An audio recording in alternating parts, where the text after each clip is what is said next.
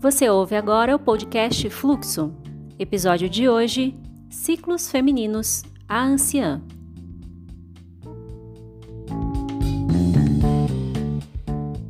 Para quem não me conhece, meu nome é Joana e hoje a gente vai falar sobre é, o arquétipo da anciã, sobre o que isso tem a ver com a sabedoria dos ciclos, que, que, que é isso, né? E como que isso pode auxiliar a nossa nosso momento atual, né? Nossa vida, nossa jornada. Por que, que surgiu essa live, né? Eu comecei a fazer umas pinturas relacionadas aos arquétipos femininos e à lua, né? Então a gente tem as quatro fases da lua, vão ser quatro pinturas.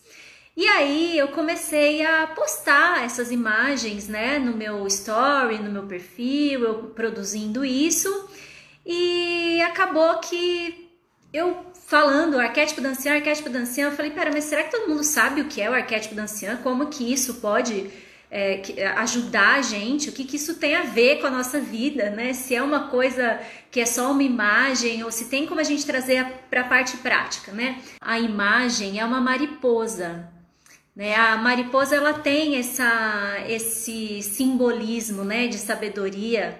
Eu gosto muito de unir essa parte da metáfora, do simbolismo, né, do simbólico, das analogias, dessas imagens ancestrais, que daqui a pouco eu vou explicar direitinho o que é, com a parte prática. Como que eu posso trazer isso para a minha vida, por exemplo, para fazer um planejamento? Como é que eu posso usar isso no meu negócio? Como é que eu posso usar isso para o meu relacionamento, né?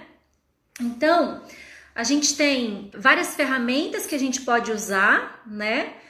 E uma das coisas que eu gosto muito é trabalhar agora com as imagens, né? Eu vou explicar o que é arquétipo, tá? Para quem não sabe. Eu estudei bastante Jung, né? Carl Gustav Jung, ele é o pai da psicologia analítica, ele criou a psicologia analítica, ele foi discípulo de Freud, Freud criou a psicanálise e Freud, pelo menos aqui mais nessa parte do Ocidente, foi o primeiro que criou a teoria do inconsciente.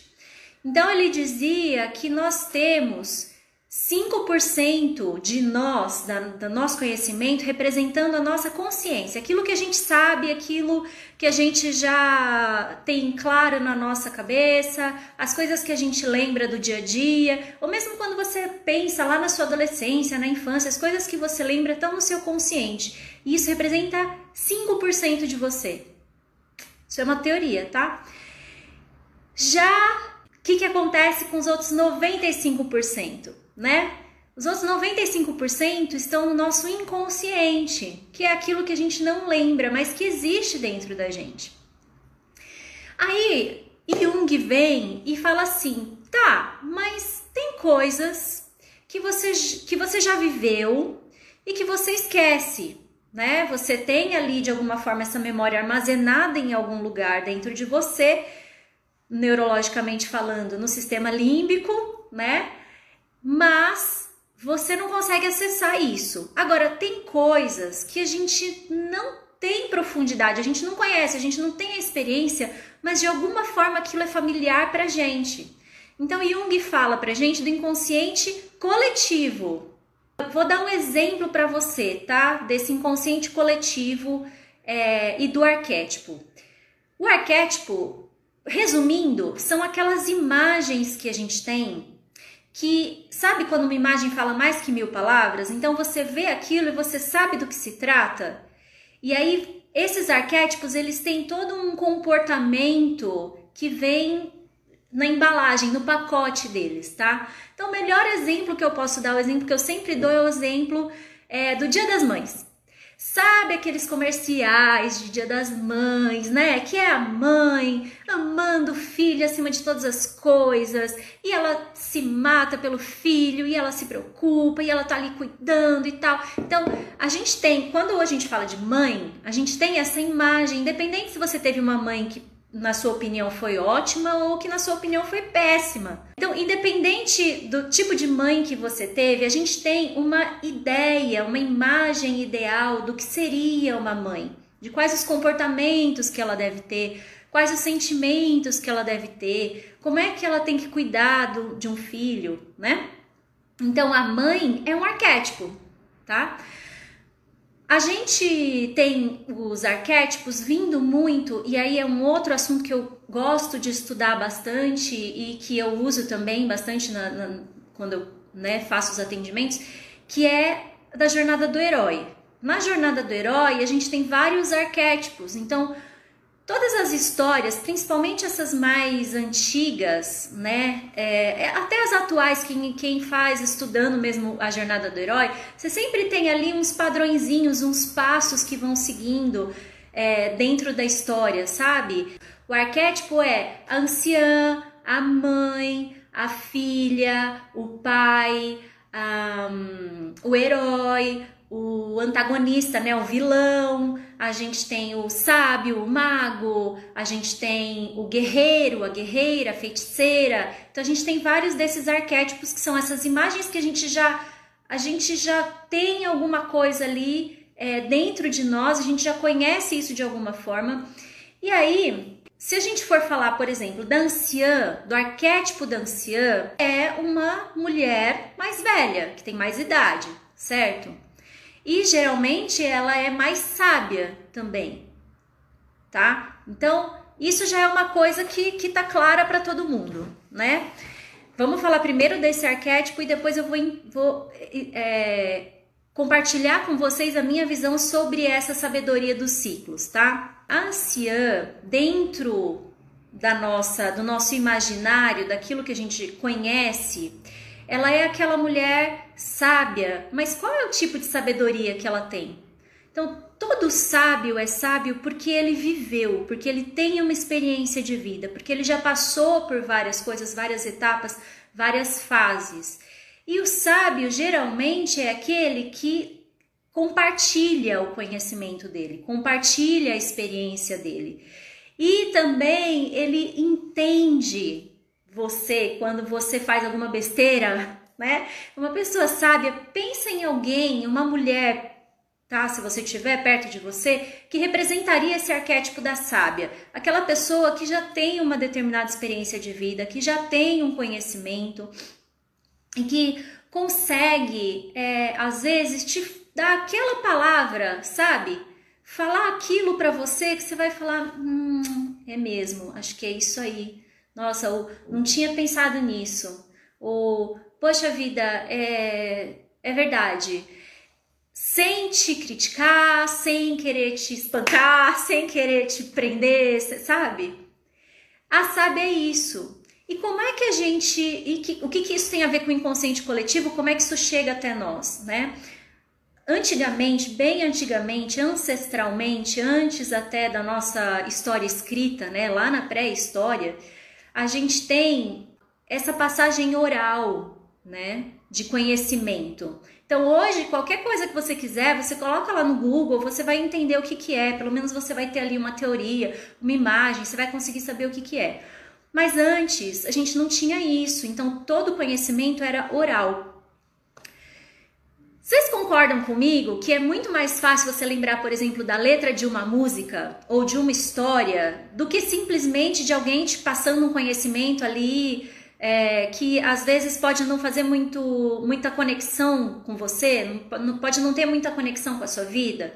Uma anciã, ela não precisa ser é, velha, ela não precisa ter mais idade que você.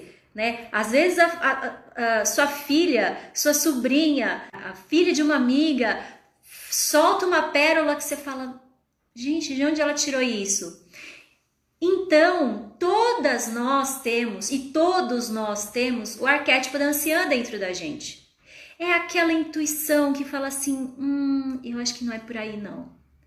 Então, a, sabe quando você tem aquela inspiração, aquela vontade, aquele, aquele brilho nos olhos? E aí, sabe, acende uma chama e você fala assim: ah, não, mas é melhor não. A sua anciã já estava falando, isso é isso aí, garota, vamos nessa. E aí vem um corte e fala, ah, não. E ela fica triste por você. Mas ela fala assim, tá tudo bem. É, vai ter a hora que ela vai retomar isso, vai ter a hora que ela vai trazer isso à tona novamente e vai seguir o caminho dela. Então a anciã, ela também cuida, né?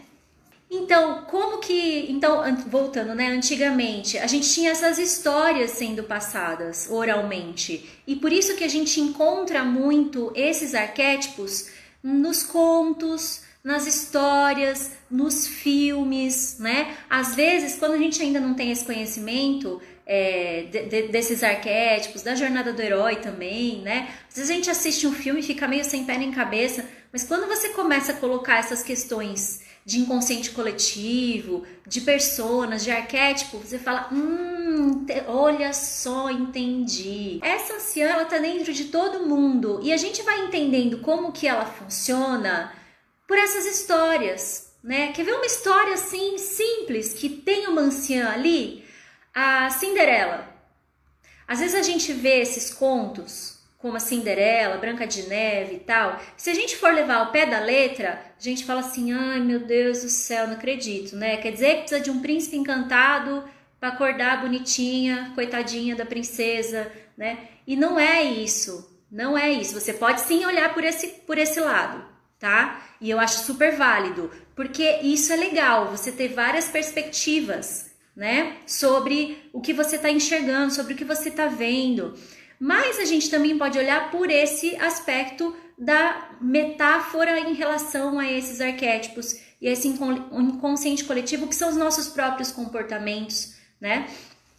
E aí a gente vai perceber que, na verdade, por exemplo, a Cinderela se trata da ânima, que é a energia feminina, que todo mundo tem, homens, mulheres, a, gêneros, tanto faz, não, não se trata só do teu corpo, né?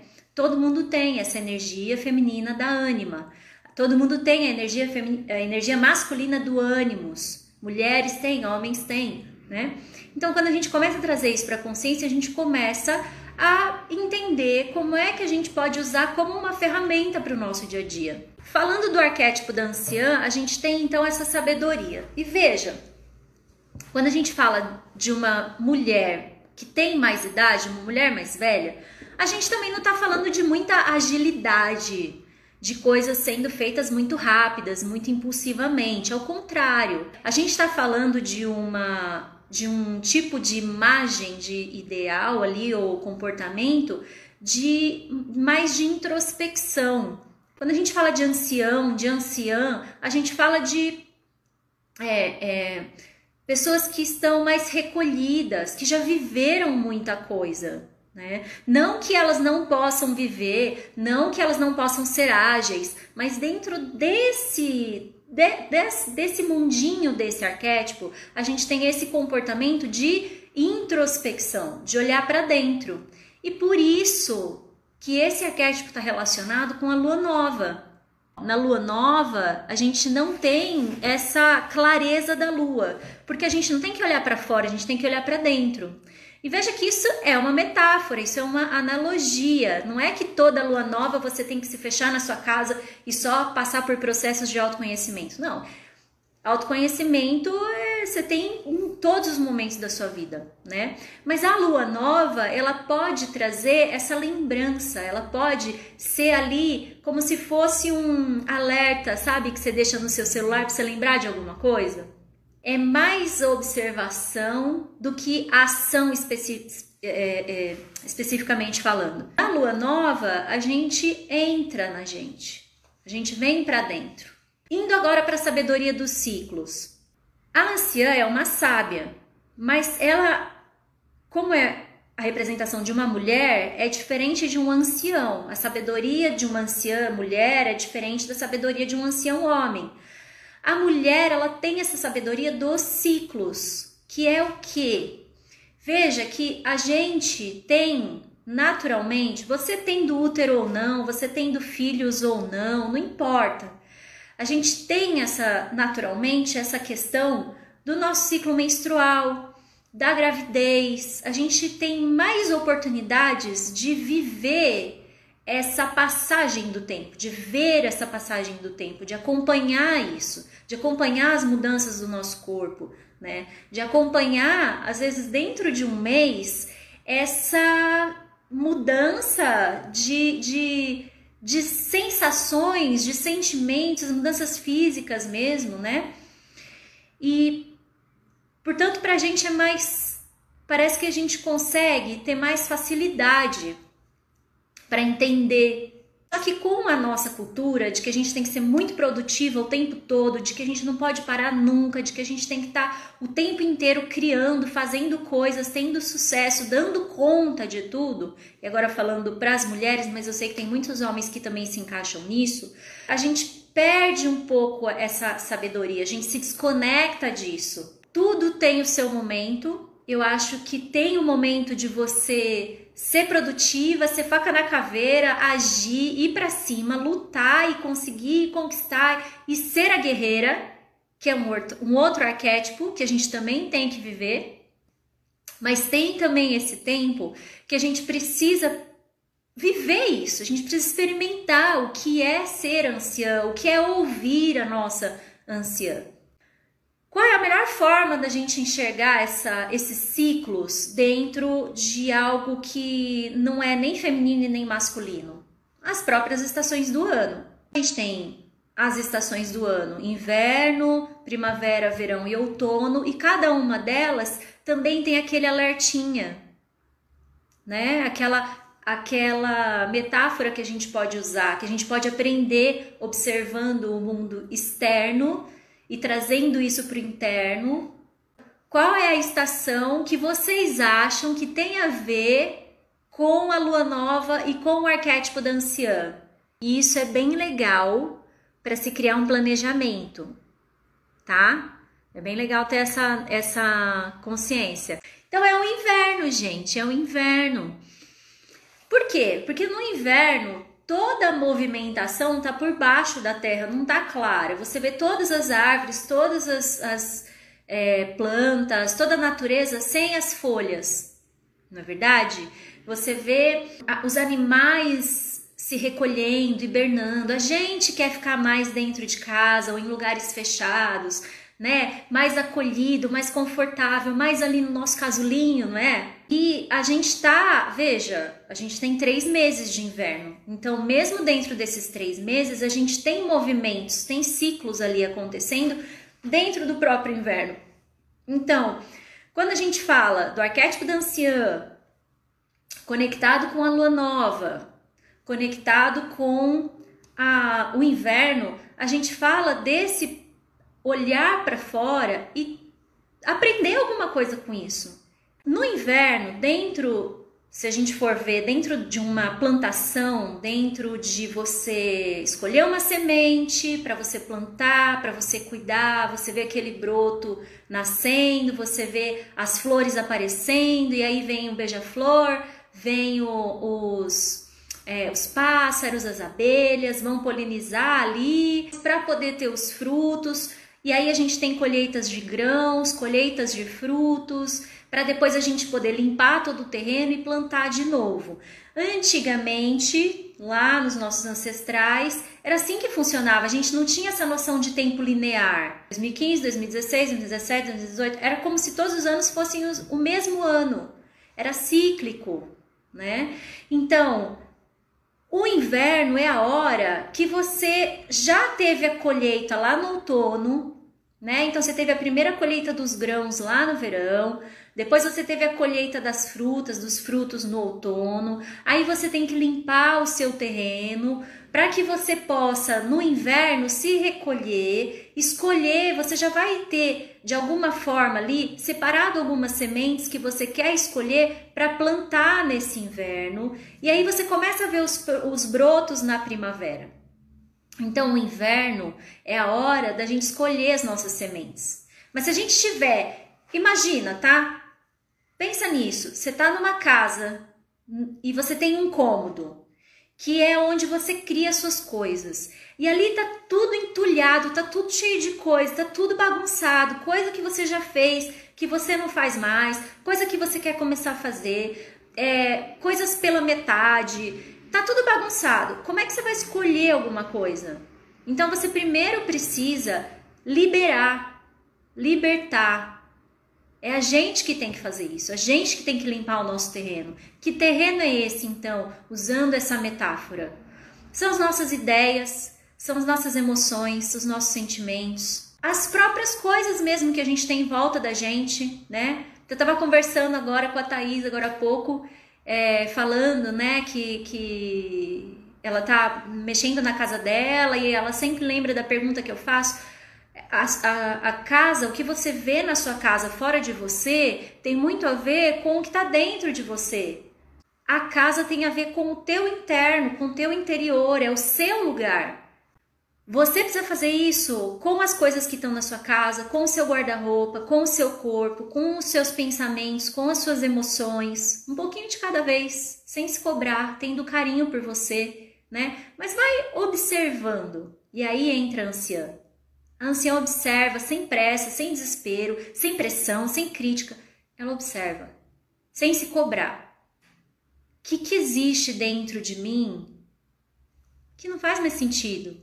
Às vezes uma coisa que eu aprendi lá atrás e que hoje já não já não tá me levando para frente. Às vezes uma atividade, uma tarefa do meu dia a dia que eu ainda faço e eu nem sei por que que eu faço. Sabe, eu poderia pedir para alguém fazer para mim porque não faz mais sentido eu fazer aquilo. Então, isso a gente faz no outono. A gente já está indo para o final do inverno, mas não adianta falar para você assim, ah, escolhe a sua semente a semente que você vai plantar agora se você ainda não fez esse, essa liberação, né? Mas vamos lá. Hoje, a gente está no inverno ainda. Ah, então eu só vou poder pensar num novo projeto, numa nova, por exemplo, ah, eu quero, de repente eu tenho uma ideia de mudar de casa. Ah, mas eu só vou poder mudar de casa então no inverno e na primavera, porque é o, é momento de iniciar coisas? Não, claro que não. Mas se no nosso celularzinho ali da vida, nossa alertinha do celular da vida tá ali, estamos no inverno. O que, que você quer começar de novo? O que, que você quer escolher para a tua vida nesse próximo ciclo? Qual semente você quer plantar agora que você vai colher lá no outono? Lá em. Quando é, gente? Março, abril, maio, né? Do ano que vem, de 2021. O que, que você está plantando agora? Você já plantou alguma coisa nesse inverno?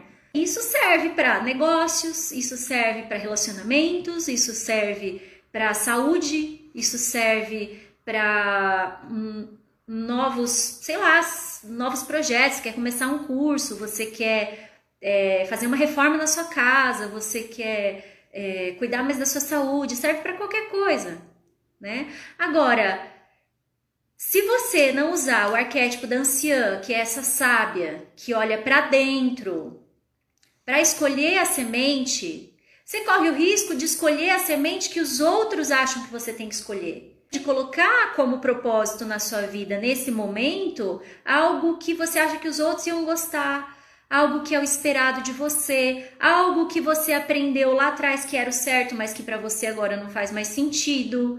O que, que acontece? A gente tem, como eu falei, três meses, certo? Então, você, dentro desses três meses, você não tem. A gente precisa sair um pouco desse padrão linear de pensamento. Então, não é que, ah, deu ali 21 de junho, julho, agosto, setembro. Não, 21 de julho, né? É, entrou o inverno, agora mudou o arquétipo. Não, você tem um desenrolar disso. Então, no começo, né? E aí, como eu falei, não precisa ser só em julho do ano, né? Pode ser agora. É, no começo, quando você começa a olhar para esse inverno, para essa lua nova, para essa anciã, você começa, você vê que você está vindo de um momento de liberação, de libertação, de desapego, de limpar o terreno e tudo mais. Vamos supor que você começou a olhar para isso agora, começa a perceber o que que eu preciso. Tem uma, uma um conto do Mulheres que Correm com Lobos, né, do livro, que é a mulher esqueleto, que fala exatamente sobre esse processo de vida, morte e vida. Então, tem uma pergunta que é assim: é, que parte de mim precisa morrer para uma nova eu nascer? Voltando. A gente começa vindo do outono, dessa coisa de liberar. O que, que vai morrer para uma nova você nascer? E pode ser até a sua semente. Veja que quando você planta, pensa nessa analogia, nessa metáfora. Quando você planta uma semente, o que, que ela faz? Ela deixa de ser semente. Você tem uma semente toda bonitinha, douradinha, que você ama, que é linda e maravilhosa. Se você não plantar, ela vai continuar sendo uma semente para sempre. E ela tem tanto potencial ali dentro e você não está permitindo que isso floresça, que isso se transforme em alguma outra coisa. Nesse início, a gente precisa entender: eu preciso, será que eu preciso mandar alguma coisa embora, libertar alguma coisa para que tenha espaço para o novo poder vir para minha vida, para uma nova potência, para uma nova possibilidade se apresentar para mim, né? Depois que você fez isso e você já está indo mais para o meio do inverno, você consegue falar, bom, consigo agora escolher uma semente, porque eu tenho mais clareza no que eu estou enxergando dentro de mim, no que é prioridade para mim. E lembra que a raiz etimológica, né, da palavra prioridade vem de primeira coisa. Então, o que, que é mais importante para você? Você pode ter algo mais importante no seu relacionamento, você pode ter algo mais importante para o seu trabalho, você pode ter algo mais importante na sua função, por exemplo, como mãe, tá? Mas o que, que é mais importante para você? E isso não pode ser só um processo racional. Não pode. A gente precisa trazer de dentro. E é nessa hora que as imagens, que essa essa essa conexão mais subjetiva das coisas ajuda a gente. Porque lembra que quando você usa o seu racional, o seu processo lógico, o que é certo, o que é errado, o que é melhor e o que é pior, dentro dessa dualidade, você está usando 5% de você. Os seus 95% estão aí dentro, esperando para ser acessado. Como é que você acessa isso? Você tem várias formas. Eu conheço algumas. A Ale, a, a Andressa conhece outras. A Cássia conhece outras, a Paty conhece outras. Eu hoje, até por ter voltado a trabalhar com arte, por ter sentido a diferença que fez dentro do meu processo, é, as imagens, né? Você não precisar saber racionalmente o que aquilo significa né? E parar também de querer é, achar uma explicação racional para algo que não tem explicação, se contentar com um ponto de interrogação. Essa, e fez muita diferença para mim, porque é, com as imagens eu consigo acessar é, esses conhecimentos internos, dando tempo ao tempo para as informações virem, é, virem para a tona, virem aparecendo, irem aflorando. Então, quando você olha uma imagem, é diferente você olhar uma palavra. Então, por exemplo, aqui, você está olhando, estou usando de exemplo, né? está olhando aqui a palavra anciã, que inclusive acho que está espelhada, mas tudo bem. Anciã para você representa alguma coisa, mas a mandala, as cores, as fases da lua, a própria mariposa, o simbolismo dela. A Luísa falou que tem um nome, essa mariposa é mariposa coruja porque ela tem esses olhos, né? E aqui eu ainda fiz o espaço aqui dentro, então olha quanta coisa tem dentro de você que você nem imagina. Por fora não parece nada, mas dentro de você, meu Deus, né? Então, quando você olha para a imagem, vai fazendo um sentido diferente. E vai ter uma hora que essa semente vai ficar muito clara para você, meu Deus, era isso que eu tinha que fazer. É isso que eu quero plantar, é isso que eu quero colher lá no final desse ciclo. Quando você está indo mais para o final do inverno, então você faz isso daqui, né? Você está indo para o final do inverno, já se preparando para a primavera, você provavelmente já escolheu a sua semente. Talvez você já tenha plantado, talvez você já tenha começado a fazer alguma coisa nova, né?